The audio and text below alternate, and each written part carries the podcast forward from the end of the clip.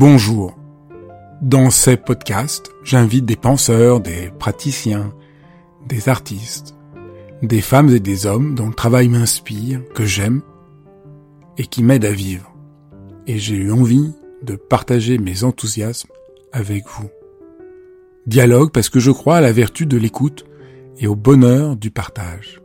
Dialogue parce qu'en un temps où tout devient un peu trop formaté et lyophilisé, j'ai voulu prendre le temps d'écouter des personnes qui ont consacré leur vie à penser, à créer, à faire. Dialogue pour permettre à mes invités de déployer leur engagement et leur conviction sans que leurs paroles soient coupées en petits morceaux. Dialogue pour pouvoir être transformé en les écoutant, transformé par une parole vraie. Bienvenue dans ce numéro de dialogue consacré à la magie et à la profondeur de l'écriture, comment l'écriture peut vous rendre heureux à l'occasion de la sortie du livre de Nathalie Goldberg, Comment écrire rend heureux, qui est un livre euh, essentiel qui existe euh, aux États-Unis depuis euh, presque 30 ans et qui est enfin traduit en français. Et pour parler de ce livre, j'ai le bonheur de recevoir et pour parler de ce livre, j'ai vraiment la joie de recevoir Laure Limongi, qui est l'une des rares écrivains à enseigner l'écriture à l'université et qui a signé l'incroyable préface à ce livre. Le livre de Nathalie Goldberg a été publié pour la première fois il y a plus de 30 ans aux États-Unis. C'est vraiment incroyable qu'il soit maintenant euh, disponible en France et je suis très content d'en parler avec toi parce que c'est d'un livre qui transforme l'existence. Je crois que c'est, vous savez, c'est euh, on n'est pas indemne en le lisant. Et la première chose peut-être que ça montre, c'est qu'il y a un mythe autour de l'écriture. Et peut-être tu peux nous dire un peu pourquoi il y a ce mythe. Tout à fait. Alors Nathalie Goldberg en parle bien, euh, sans savoir sans doute que ça résonne particulièrement, je pense, en France, puisque la France est particulièrement un territoire littéraire, avec une histoire euh, euh, magnifique, mais qui peut être un petit peu lourde, forcément, quand on se lance dans l'écriture, on ne peut pas s'empêcher de se comparer à tout ce qu'il y a autour de nous.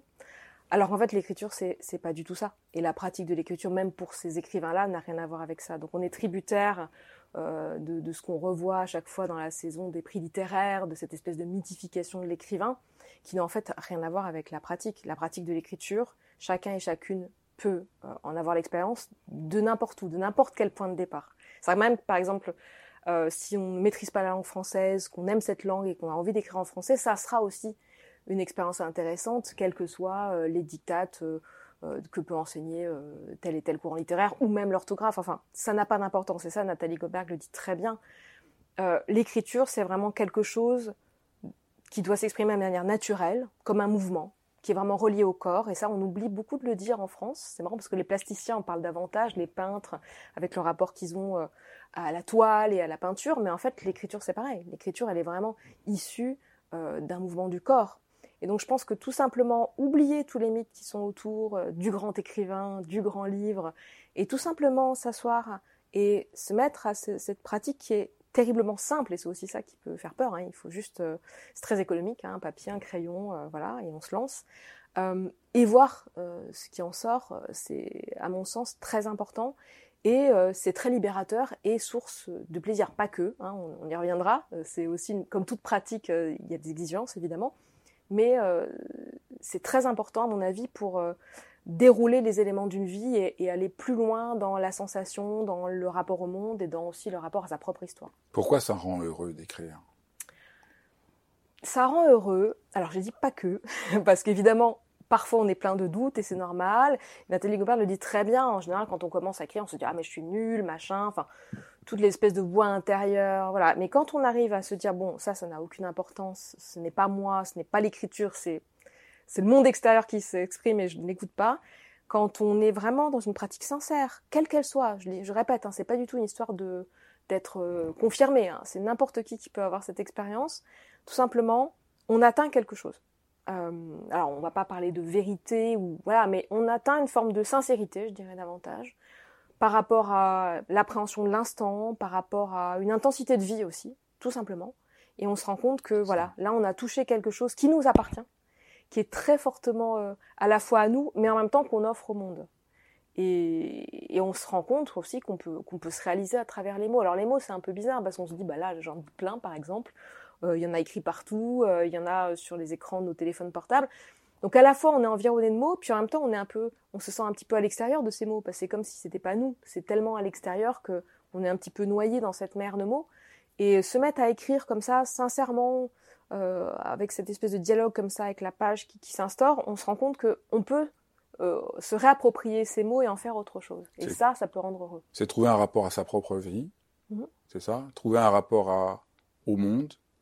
évidemment, après, Nathalie Goldberg montre de manière, c'est très impressionnant dans le livre, c'est assez bouleversant, que c'est un chemin euh, de réalisation qui a une dimension voilà, d'accomplissement, une dimension spirituelle, que c'est un dépouillement, une ouverture.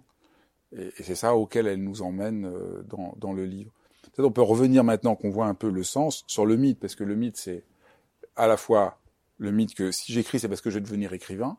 Donc si j'écris, il faut que j'écrive un roman, et il faut que je maîtrise la langue française parfaitement. Et au fond, euh, ce qu'elle montre, mais non, c'est pas du tout ça. Euh, ah oui, non, il faut absolument. C'est pas c'est pas ça qui est l'enjeu. l'enjeu, et c'est même et même vouloir ces trois choses-là empêche Complètement. Font qu'on fait une écriture un peu formelle et tout ça, mais c'est pas l'écriture pleine de vie, l'écriture qui nous, qui nous, qui nous réalise. Bah, ce qui est très fort dans ce livre aussi, c'est qu'elle a beaucoup d'humour quand elle décrit tout ça.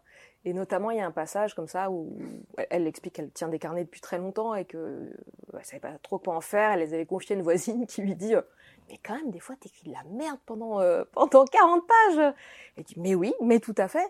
Voilà, donc l'idée, pour atteindre quelque chose, évidemment, il faut en passer par euh, des moments où, euh, si on veut vraiment tenir cette pratique de manière régulière, bah, on ne fait pas des, poèmes euh, immémoriaux tous les jours. Enfin, forcément, on passe par des moments qui sont comme ça, logiquement, une manière d'exercer le muscle de l'écriture. Elle en parle aussi comme ça, ce qui est très juste. Donc elle explique, euh, c'est en plusieurs étapes, c'est-à-dire qu'évidemment, si tout de suite on va écrire le grand roman français ou américain ou je ne sais quoi, on, on va pas, on va pas y arriver. Ça va être une sorte de costume qu'on va vouloir habiter mais qui ne nous correspond pas. Ce qui est important, c'est déjà d'être sincère quant à sa pratique.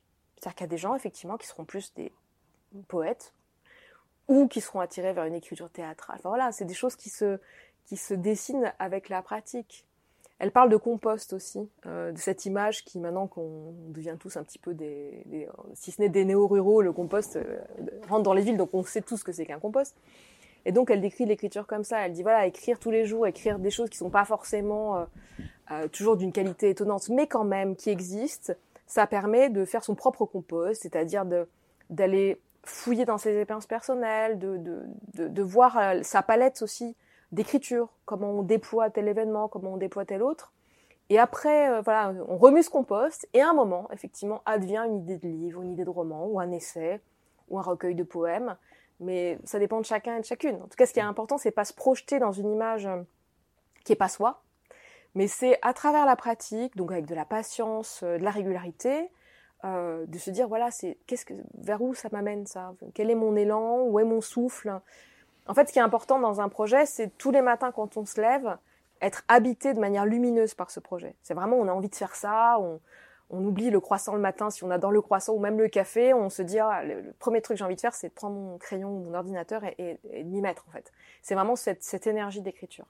Fait, je crois, il y, a, plusieurs chocs dans le livre. Le premier choc, c'est ça, c'est écrire, c'est pas ce que vous croyez. Ça parle de votre vie, c'est vous rencontrer. Ça, c'est vraiment un choc. Le deuxième choc, c'est c'est très concret mm. et on va, on, va, on va développer ça. Elle donne énormément de conseils pratiques pour s'y mettre et en le lisant, il se passe un truc miraculeux, c'est que tous les blocages tombent les uns après les autres. Il y a une sorte d'alchimie de ce livre. C'est pas pour, par hasard que c'est devenu le livre de référence dans le monde entier sur euh, l'écriture, qu'il a été lu par des millions de gens. Euh, il y a vraiment en le lisant, on est transformé. Elle, dit euh, nous sommes importants et nos vies sont importantes. À vrai dire, magnifiques et tous leurs détails sont dignes d'être apportés. Voilà comment les écrivains doivent penser, voilà comment nous devons nous asseoir, stylo à la main. Et je trouve ça c'est très très beau, c'est l'idée, euh, écrire, ça va vous aider à découvrir que votre vie est importante. Mm. Et en fait, on vit tous avec l'idée que notre vie, elle est quand même plein de problèmes, il y a plein d'ennuis, il y a plein de difficultés. Euh, euh, voilà, elle met... Mais non, par l'écriture, on va découvrir comment notre vie est, est, est, est, importante. Il y a quelque chose presque d'alchimique, presque de mystérieux. Mm. Comment l'écriture transforme notre vie en quelque chose de passionnant. Et puis c'est aussi ce qui en fait une pratique empathique et généreuse. Parce que considérer ça, c'est aussi considérer que toutes les vies sont passionnantes. Et c'est s'attacher à tous les détails. Euh, euh, en fait, je pense que ça va assez, c'est assez rapide quand on a une pratique d'écriture. On devient un observateur, mais pas un observateur voyeur du monde. On devient une sorte d'observateur, euh, je dirais, empathique, voilà, parce qu'on on prend les traits, et donc on se rend compte que toute existence, toute, toute vie, toute plante délaissée sur un coin de, fenêtre euh, peut euh, donner lieu à une épopée. Et ça, c'est un petit peu effectivement la magie de l'écriture.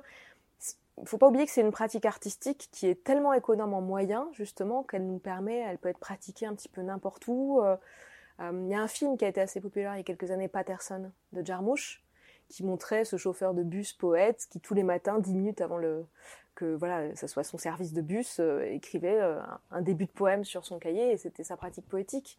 Voilà, donc elle peut vraiment euh, s'intégrer n'importe où et, comme tu le disais très justement, donner une autre image de la vie.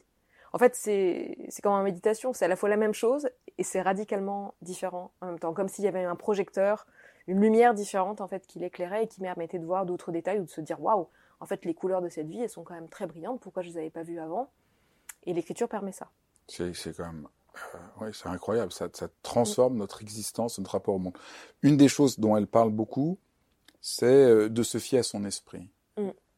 Peut-être tu peux essayer de d'expliciter ce qu'elle veut dire par écrire, c'est à la fois se fier à son esprit, et écrire, c'est apprendre à se fier à son propre esprit. Oui, bah justement, ça, ça, ça c'est en lien avec ce qu'on disait tout à l'heure sur le problème des mythes et des lieux communs de l'écriture, c'est-à-dire, de toute façon, on écrit à partir de son esprit et de son corps, donc de, sa complexion, on pourrait dire. Donc il y a des gens qui vont être, je sais pas, plutôt mélancoliques, d'autres qui vont être hyper nerveux, hyper denses.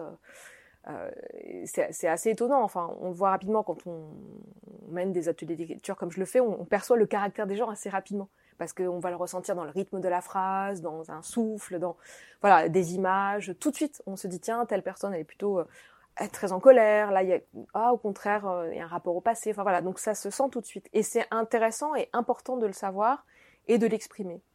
Et donc elle, elle conseille des pratiques d'écriture comme ça où tout simplement on on noircit des pages et on essaye de ne pas laisser euh, tous les discours extérieurs se dire ah non mais vraiment pourquoi t'écris ça? Non non non vraiment on, essaie de voir ce qu'il y a à l'intérieur. Et c'est très important parce que c'est ça qui va donner la direction du reste. On va savoir quel est son souffle quel est son rythme euh, vers quoi on est amené c'est un petit peu comme un navire quoi vers, vers où les courants nous emmènent et ce sont nos propres courants. Donc c'est vraiment très important de les connaître.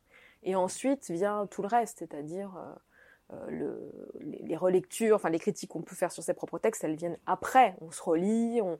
on y viendra après. Mais, mais en tout cas, au début, c'est très important. Euh, de se fier à son propre esprit. Ce qui est très. Là, on voit bien le, le, le, changement. Parce qu'on a tous l'impression que pour écrire, il faut que j'abandonne ce que je suis pour entrer dans le moule du bon écrivain. ça, c'est ça la vision inconsciente que nous avons. Et là, ce qu'elle montre, et que toi tu expérimentes dans les ateliers d'écriture et en enseignant à tous les élèves que tu formes, c'est l'inverse. C'est on écrit non pas en, se coupant en morceaux ou en mettant de côté ce qu'on est pour rentrer dans une forme, mais en faisant confiance à ce qu'on est et en allant chercher ce qui est vrai pour nous. C'est très surprenant. Bah, sauf qu'on en a l'expérience en tant que lecteur, si on est un petit peu si on si on s'attache vraiment à notre propre expérience de lecture, qu'est-ce qui se passe quand on adore un livre? Bah, On rencontre quelqu'un on rencontre un monde, on a l'impression d'avoir un, soudain un bon pote dont on connaît vraiment le caractère spécifique, qui nous a amené dans son univers, et on est touché parce qu'on rencontre quelqu'un. Ça ne rencontre pas quelque chose qu'on a déjà lu mille fois. Non, non, c'est quelqu'un.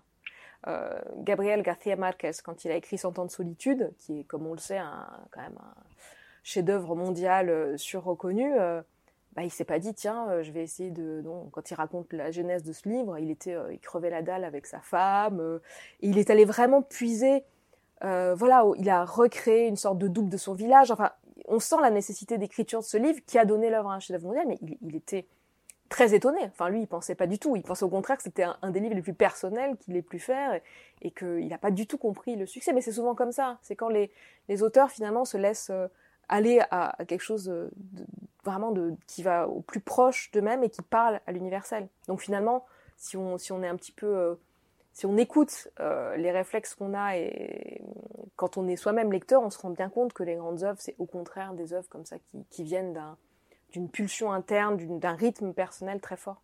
Il faut au fond euh, se libérer de ce qu'on a appris à l'école, qui avait peut-être une fonction quand on était à l'école, mais l'écriture n'a plus rien. À... L'écriture dont on parle ici comme chemin de vie, comme comme, comme pratique personnelle qui peut nous rendre heureux, c'est à l'antipode de ce qu'on a appris à l'école. Bah oui, parce que souvent, enfin, heureusement, c'est un petit peu en train de changer, mais je pense que souvent la littérature a été utilisée comme, euh, comment dire, un peu tronçonnée, utilisée juste pour euh, transmettre des règles qui n'ont pas grand-chose à voir avec ouais, elle. Puis on a peur de faire des fautes d'orthographe, que ce soit mal articulé, que ce soit pas bien mis, donc on se sent pas capable. Oui, et puis l'école, elle a aussi découpé en siècles, en genres, en courants. Donc forcément, on a cette espèce de, on classe, hmm. non, puis on classe les gens dans des courants, alors que bon, voilà, c'est pas du tout comme ça en fait que, que les choses se font. Et je crois qu'effectivement, il faut, il faut savoir se, se déprendre de, de, cette euh, éducation qu'on a reçue et, et enfin revoir totalement les livres de manière différente. Donc là, on a bien montré, j'espère, euh, sur pourquoi l'écriture c'est la vie, pourquoi l'écriture faut se libérer de ce mythe, que ça peut parler à tout le monde, que c'est une pratique extraordinaire.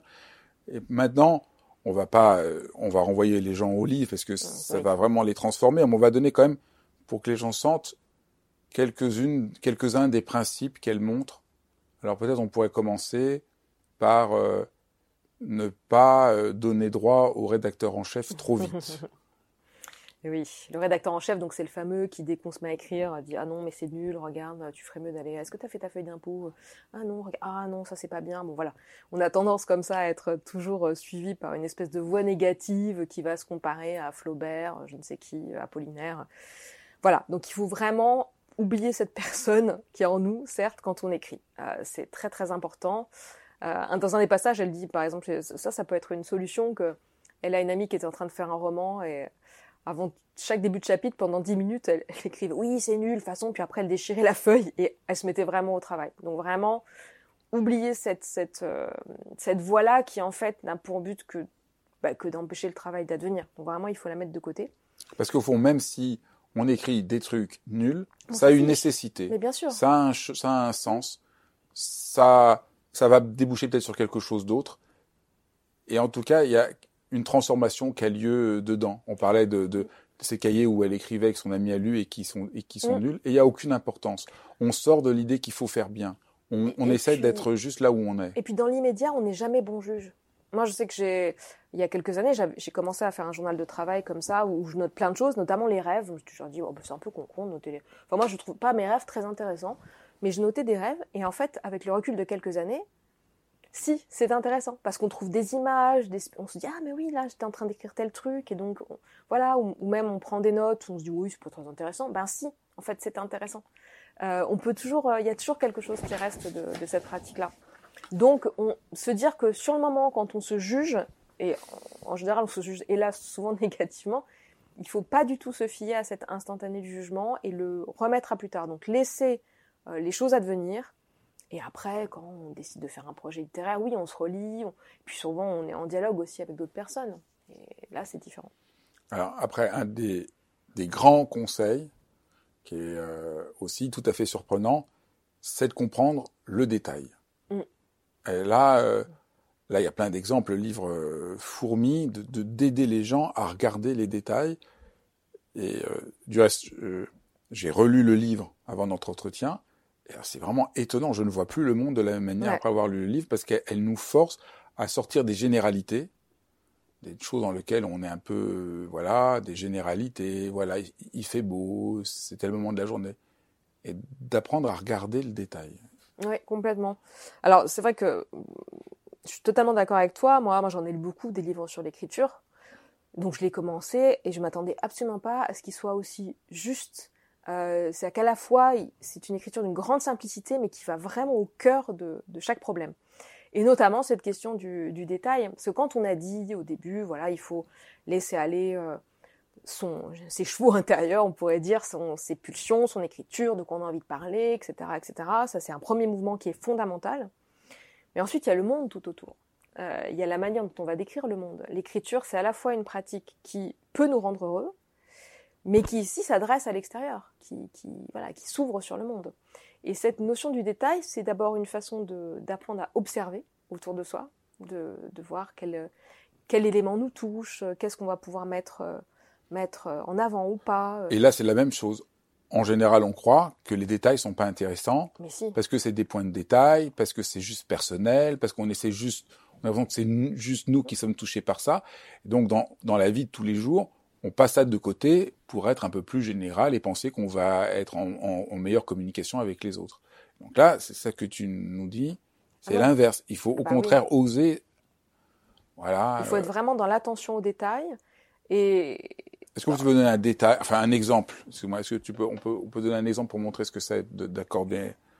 Alors, pour être un peu dans un exemple un peu général, on va dire que le détail, ça permet de ne pas être dans la langue des journaux, par exemple. Au lieu de, de sortir des phrases toutes faites et des adjectifs tout faits sur un élément, euh, genre une belle plante, on va dire euh, une plante euh, dont les feuilles ont une structure granuleuse et pourquoi, etc. Enfin, on va, on va vraiment, en fait, on va être dans la sensation. Voilà, Ça va ce qui nous touche nous. Par Bah Au lieu de dire que c'est une belle plante, cette plante, elle est vraiment, elle me fait penser à des cheveux frisés de ma vieille tante qui sont toutes, qui étaient toutes ébouriffées et, cette coup, plante, est elle et cette plante est ébouriffée Mm. et d'un seul coup, il y a une histoire et d'un seul coup, la plante, elle, même toi, ça commence à t'intéresser une belle plante, mais une plante ébouriffée, voilà par exemple. C'est différent. Et on est tout de suite et dans une histoire et dans une sensation. Et comme on l'expliquait, l'écriture, on a cette image de quelque chose qui est très intellectuel. En fait, ça l'est pas du C'est tout. ça, c'est ça. Euh, ce qui impacte, ce qui, ce qui fait euh, sens pour chacun et chacune, c'est la sensation que ça, ça crée. Et le détail, il crée cette sensation. Moi, je dis souvent, paradoxalement, plus une scène va être détaillée, plus elle va être universelle. On se dit, ah bah pour être universel, il faut être vague. Pas du tout. Si on est vague, on va sonner faux.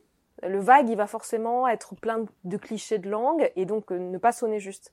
Alors que le détail permet vraiment au lecteur et à la lectrice de rentrer en fait comme dans, avec une caméra dans une scène et soudain de pouvoir se faire euh, parce que quand on a un détail et qu'on est lecteur lectrice, on va en créer d'autres forcément. On va euh, voilà, derrière, on va faire plein d'autres images.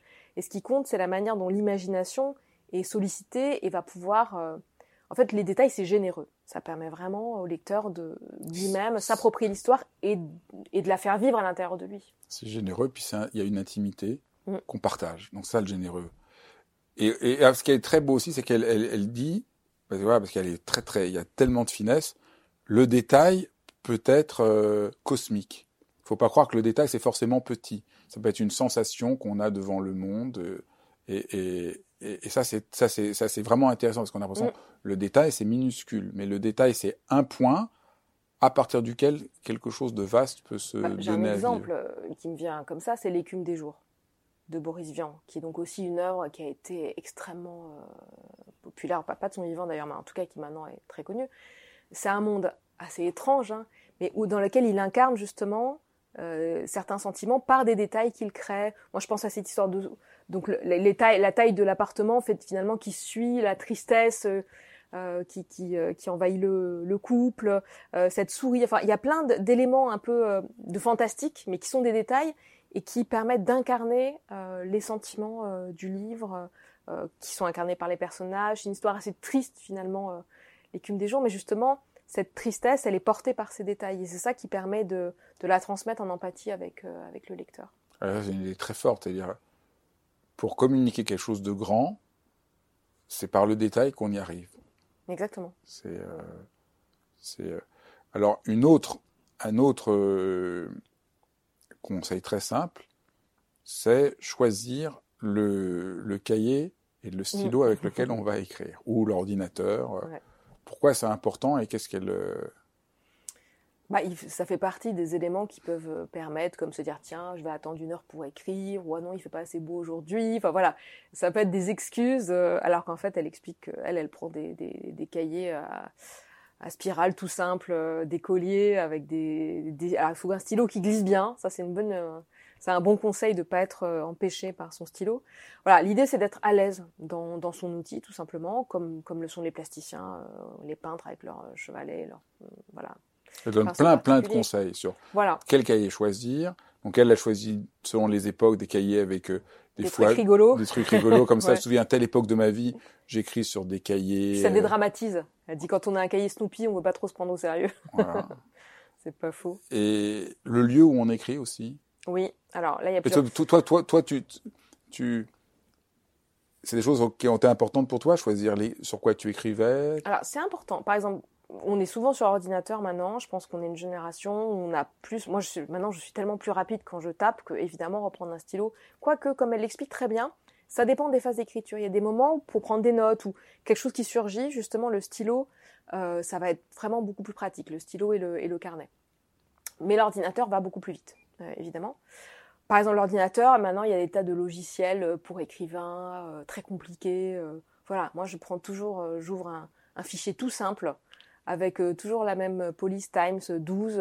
Enfin, L'idée, c'est que ça soit vraiment... choisir la, c'est bien, parce que Voilà. on- on- c'est ça, choisir la police, choisir euh, le type de document qu'on veut ouvrir. C'est ça. Mais l'idée, pour moi, c'est que ça soit, comme elle le dit pour le cahier, le plus simple possible. Ça n'a pas commencé à s'encombrer euh, de choses. Alors, mais aussi choisir, penser à ce côté matériel, Mm. c'est important parce que voilà, dès qu'on est dans l'écriture, on est encore dans ce mythe et tout. Donc c'est bien de, c'est très amusant de penser, mais voilà, mais au fond, je veux écrire, mais qu'est-ce que je vais utiliser pour écrire? Oui, ça c'est hyper important. Pas, de pas s'encombrer. Voilà, c'est surtout ça, c'est que la pensée, euh, ça peut se déployer euh, aussi simplement. Et le lieu, Alors déjà, oui, il y a autre chose, c'est que mes étudiants pratiquent beaucoup. Il y a des logiciels aussi qui bloquent Internet, qui bloquent certains sites, euh, par exemple les réseaux sociaux. Si on n'arrive pas soi-même à, euh, à s'empêcher d'aller sur Facebook euh, en se disant bon, j'arrive pas à écrire, allez vite, euh, faisons une pause. Euh, voilà, a des logiciels qui permettent de bloquer pendant une heure, deux heures, quatre heures. euh, et euh, voilà, c'est mes étudiants qui m'ont parlé et certains d'entre eux, ça les aide beaucoup. Euh, donc on peut aussi dire bon bah voilà, après tout, ça peut aider parce que comme ça, on est sûr que pendant deux heures ou quatre heures, voilà, le no- nombre de temps qu'on a choisi, on est consacré à l'écriture. Sur le lieu, euh, en fait, elle le dit très bien, ça dépend un petit peu de, des moments de sa vie, des, des exigences. Mais ce qui est important, c'est en quelque sorte de sanctuariser euh, des moments, même si c'est dix minutes par jour. Euh, ça peut être chez soi le matin avant le petit déjeuner. Euh, ça peut être si on a une séquence euh, professionnelle très dure, par exemple en rentrant, même si on est fatigué, de se dire ah bah tiens il y a un café qui est chaleureux à côté de chez moi. je parle beaucoup des cafés, du choix des Oui, cafés. Le café ça peut être vraiment très bien. Elle, ça- elle- elle a beaucoup de pages sur quel café est bien. Elle aime pas aller hop, chez McDonald's parce qu'on n'est pas assez bien assis. Elle aime pas les cafés trop chics parce que c'est pas, On se sent. on euh, sent pas bien. ouais. Donc quels sont les cafés? Et après, elle a une page absolument magnifique sur euh, pourquoi il y a tant d'écrivains qui sont venus à Paris? Parce qu'on a les meilleurs cafés Oui, et c'est qu'on peut y rester, on peut y rester Avec toute un café, on peut l'après-midi rester tout l'après-midi. et que c'est absolument extraordinaire. Mais elle donne aussi des conseils quand on va dans un café. Voilà, c'est plus pour les États-Unis et qu'on écrit longtemps, de donner un pourboire plus grand pour la Oui. serveuse. Enfin, c'est vraiment, enfin, c'est c'est c'est ça qui fait que c'est c'est tous ces détails dont on parle qu'elle montre comment incarner. euh, Toi, toi Mais aussi, tu écris, tu t'es aussi des fois tu tu écris dans des dans les cafés où il y a des endroits. J'écris beaucoup dans les trains parce que je me déplace beaucoup et j'ai pris l'habitude euh, bizarrement de, de- Je suis hyper bien maintenant. J'ai une sorte de réflexe quasiment euh, pavlovien quand je m'assieds dans, dans le TGV. D'un coup, je, je voilà, je me suis habituée à faire ça. Et en fait, c'est ça qui est important, c'est que quand on s'habitue à une pratique, après, ça devient quasiment. Maintenant, je m'assieds dans un train, il faut que j'écrive quelque chose. C'est devenu quasiment une sorte de réflexe. Euh, alors moi, les cafés, en fait, j'ai été, j'ai longtemps fumé. Et euh, ça me rappelle le moment où j'étais, quand je suis arrivée à Paris, je fumais. On pouvait encore fumer dans les cafés à l'époque. Donc, euh, c'est vrai que pour moi, les cafés, ça me rappelle trop ça. Donc, je Mhm. suis pas trop écrivain de café. J'écris beaucoup chez moi ou dans les bibliothèques aussi, euh, pas mal, parce que ça me permet d'avoir. Puis, il y a pas mal de gens concentrés autour. Moi, j'aime bien les bibliothèques aussi. Mais euh, Voilà, parce qu'il y a intéressant, c'est il faut trouver son truc. trouver votre truc. Ça, c'est vraiment le, le conseil. euh, euh, voilà, c'est. euh, C'est très juste. Et puis, ça change selon. Il faut pas non plus s'arrêter. Moi, j'aurais pensé que je lirais un livre sur l'écriture, que j'allais avoir des tas de conseils sur comment faire mes phrases, construire mes phrases. Ah non. Et c'est pas du tout ça dont elle parle. C'est des choses comme ça. Euh, après, il y a la question, donc, dont on a un peu abordé déjà, de laisser aller les chevaux et euh, de la régularité. Mm. Pourquoi c'est important et, et- Bah, on le sent bien, pour toute pratique, euh, on peut comparer avec euh, ce que chacun et chacune connaît, que ce soit en sport, en plein d'autres choses. Euh, si on ne pratique pas euh, régulièrement, on a le trac quand on s'y remet. ça peut être pour la course à pied, avec des courbatures en plus, ça peut être pour le yoga, ça peut être, je sais pas, pour n'importe quoi. Euh, si on fait des pauses, quand on y revient, on a cette espèce d'impression de, de mettre du temps à se replonger dedans, de pas être, d'être un petit peu à côté. Euh, c'est, voilà, on, met du temps, on perd du temps et on, a cette espèce de brouillage, une sorte de malaise, de voilà. Alors que si on pratique régulièrement, bah tout ça, ça s'évanouit naturellement, tout simplement, puisque c'est comme je disais pour moi avec le train. je me mets dans un train, je sors mon ordinateur, je me mets à travailler. C'est devenu une sorte de, je pense, je me dis pas ah tiens, voilà, c'est naturel.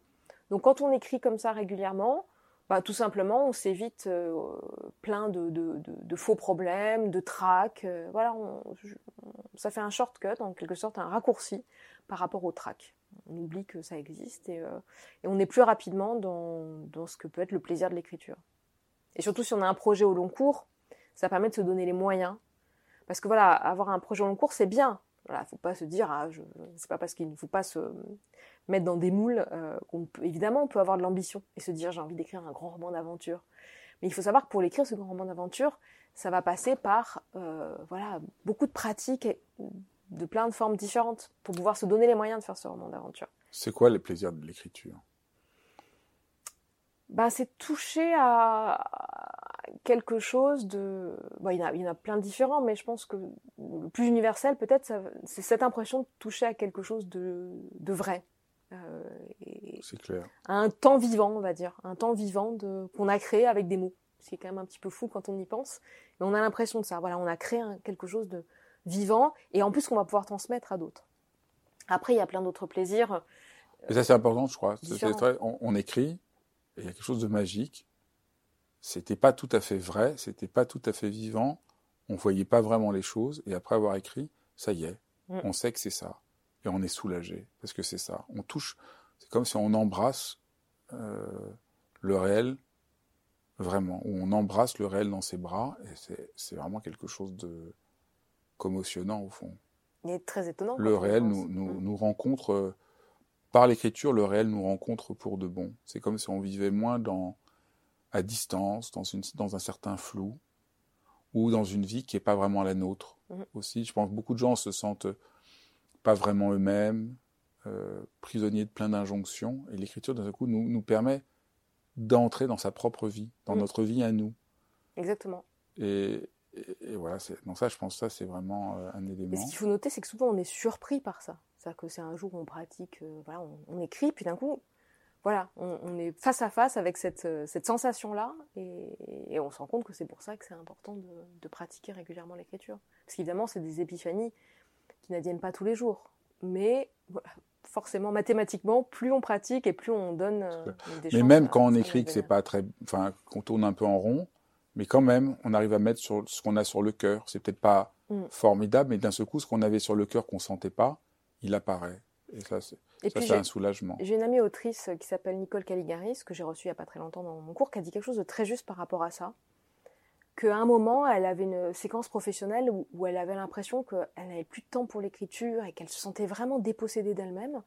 Et elle, elle a commencé à aller tous les matins dans un café, justement, euh, une demi-heure, une heure avant de commencer ses terribles journées de travail. Et que même si les journées où elle arrivait à rien, elle avait quand même l'impression d'avoir récupéré cet espace pour elle. Et que petit à petit, ça lui permis de se remettre dans sa pratique et que depuis, elle a totalement sanctuarisé ça. Quoi qu'il se passe, elle a une demi-heure, une heure minimum voilà, ou même si ça marche pas, eh ben, elle est quand même dans cette pratique euh, d'écriture. Et c'est ça qui est important, c'est de se dire que c'est aussi une manière de rester euh, dans une sorte de dialogue avec soi-même. Euh, et il faut que ça soit régulier. Sinon, comme j'expliquais, on perd un petit peu. Tu voulais dire aussi autre chose sur la joie qu'il y a d'écrire Oui, je disais qu'il y a plein d'autres types de joie aussi quand on écrit, parce que là, on, voilà, après, on peut par exemple sur un projet faire plein de recherches et là, voilà, soudain, c'est aussi euh, découvrir plein de choses. Un élément peut-être dont on va parler, tu, me diras, c'est la lecture. Voilà. Oui, très bien. Parce que c'est, elle explique et c'est très important que évidemment, euh, pour euh, écrire, il faut aussi beaucoup lire, euh, faut s'alimenter de, d'écriture et que sur un projet donné, par exemple, si on fait un livre d'aventure, c'est bien de lire plein de romans d'aventure, évidemment pas pour se calquer sur ces romans d'aventure, mais ça donne des pistes et des voies. On se dit ah bah tiens là il a fait comme ça. Puis ça donne surtout une sorte de d'énergie d'écriture, de moteur. Donc l'écriture, c'est plein, c'est aussi une excuse pour euh, euh, visiter plein d'autres éléments de connaissance. et là, elle dit aussi, et tu partages ce point de vue, que ça n'a aucune importance de lire beaucoup un auteur et d'avoir peur de l'imiter, c'est pas un problème d'imiter un auteur. Ah bah non, non, en fait ça se passe jamais vraiment comme ça. On a là, cette impression-là, mais pas du tout. C'est vrai que c'est une sorte de trouille qu'on peut avoir, mais, euh, mais c'est pour ça que c'est important. Plus on lit, de toute façon, moins on va pouvoir imiter, puisqu'on aura une palette. En fait, c'est comme un, un peintre qui, euh, qui, aurait plein de couleurs différentes et qui, en apprenant à mélanger les pigments, euh, pourrait se faire une palette quasiment infinie. Et eh ben, dans l'écriture, plus on lit de choses différentes, plus sa palette euh, d'écriture va s'augmenter. Mais c'est aussi pour ça qu'elle donne pas de conseils pratiques là-dessus. C'est que tout simplement, il faut faire confiance à sa propre capacité, quand on lit et qu'on est touché par quelque chose, à mémoriser des structures et à les transmuter et à non pas les reproduire, mais produire une structure personnelle, mais qui n'aurait pas pu exister si on n'avait pas observé les structures de Proust, ça peut être n'importe qui, hein. euh, pas, pas, forcément d'auteurs euh, qui ont des structures aussi complexes, mais voilà, tout simplement on transmute, on lit, on transmute et on produit une nouvelle forme, mais qui est tributaire de tout ce qu'on a en soi-même. C'est fou. Hein. Souvent on s'en rend pas compte. Moi une fois par exemple, ça m'est arrivé d'écrire deux fois le même passage.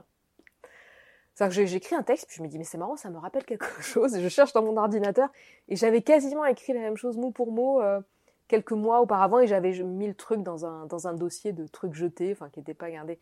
Voilà, ça provient qu'il y avait une nécessité d'écrire ce passage de cette manière-là. Mais je pense que cette nécessité, elle a aussi été nourrie par toutes les lectures que j'ai faites et euh, lire aussi. Moi, je trouve que quand on est découragé, ça donne tout simplement énormément de courage. On se dit waouh, quand même. Euh, ça, ce livre-là existe. Euh. Oui, elle dit très bien, au, lieu d'être jaloux quand quelqu'un ah d'un bon livre, il faut se dire, waouh, quelqu'un a réussi à porter ça au monde, et ça doit nous donner du courage bah, de continuer à avancer. C'est non seulement du courage, mais je trouve que quand on lit un livre comme ça, ce, cette énergie se transmute en soi-même, et après, c'est le cas aussi, moi, quand je vais écouter des, des lectures de, de, littérature ou de poésie, en sortant, je dis, ah, ça me redonne encore plus envie de faire des choses. Euh, J'avais un exemple comme ça, c'était un livre de Jaume Cabré, auteur catalan, qui un livre qui s'appelle Confiteor, qui est vraiment un très beau livre, qui est à la fois un roman avec un fil comme ça, j'allais dire assez simple, en tout cas assez limpide, mais en même temps qui sur la structure temporelle est vraiment complexe et très ambitieux. Et je lui dis, je me dis, oh là là, mais j'étais limite un peu jalouse. Je me dis, mais comment moi j'arriverai jamais à faire un truc pareil? Et en même temps, euh, ça me donnait beaucoup d'énergie. En plus, à la fin, euh, l'auteur a l'élégance de dire qu'il a mis sept ans à faire le livre et remercie plein de gens. Enfin voilà. Donc il dit, euh, il explique que le processus de, faire un livre aussi complexe a été long, mais j'ai encore le souvenir de l'énergie qui m'a été en quelque sorte transmutée justement à travers cette écriture-là. Il y a plein d'autres exemples et surtout chacun et chacune, on a des exemples différents. Donc il ne faut pas hésiter à lire un peu tout ce qui nous tombe sous la main, à faire confiance aux avis aussi, tout simplement. Euh, tel libraire ou tel ami va dire, et donc de, loin en loin, en fait, ça permet d'augmenter de, manière exponentielle euh, sa palette, en fait on voit bien que dans mon langage, pour bien écrire, il faut apprendre à se foutre la paix. C'est vraiment bah euh, fondamental. Bah c'est fou le, mm. c'est fou la pression qu'il y a sur l'écriture. Donc il faut apprendre à se foutre la paix. Alors, elle parle dans le livre un peu de, son rapport à la méditation. Je mm. trouve que c'est intéressant de faire le lien. Sans doute que le fait qu'elle ait découvert la méditation l'a aidé à, à démythifier euh, l'écriture et à montrer à quel point ça peut être ordinaire. Euh, est-ce qu'on est-ce que tu as des, as des choses que tu vois dans le lien entre la méditation et l'écriture? Bah, il, y en a, beaucoup.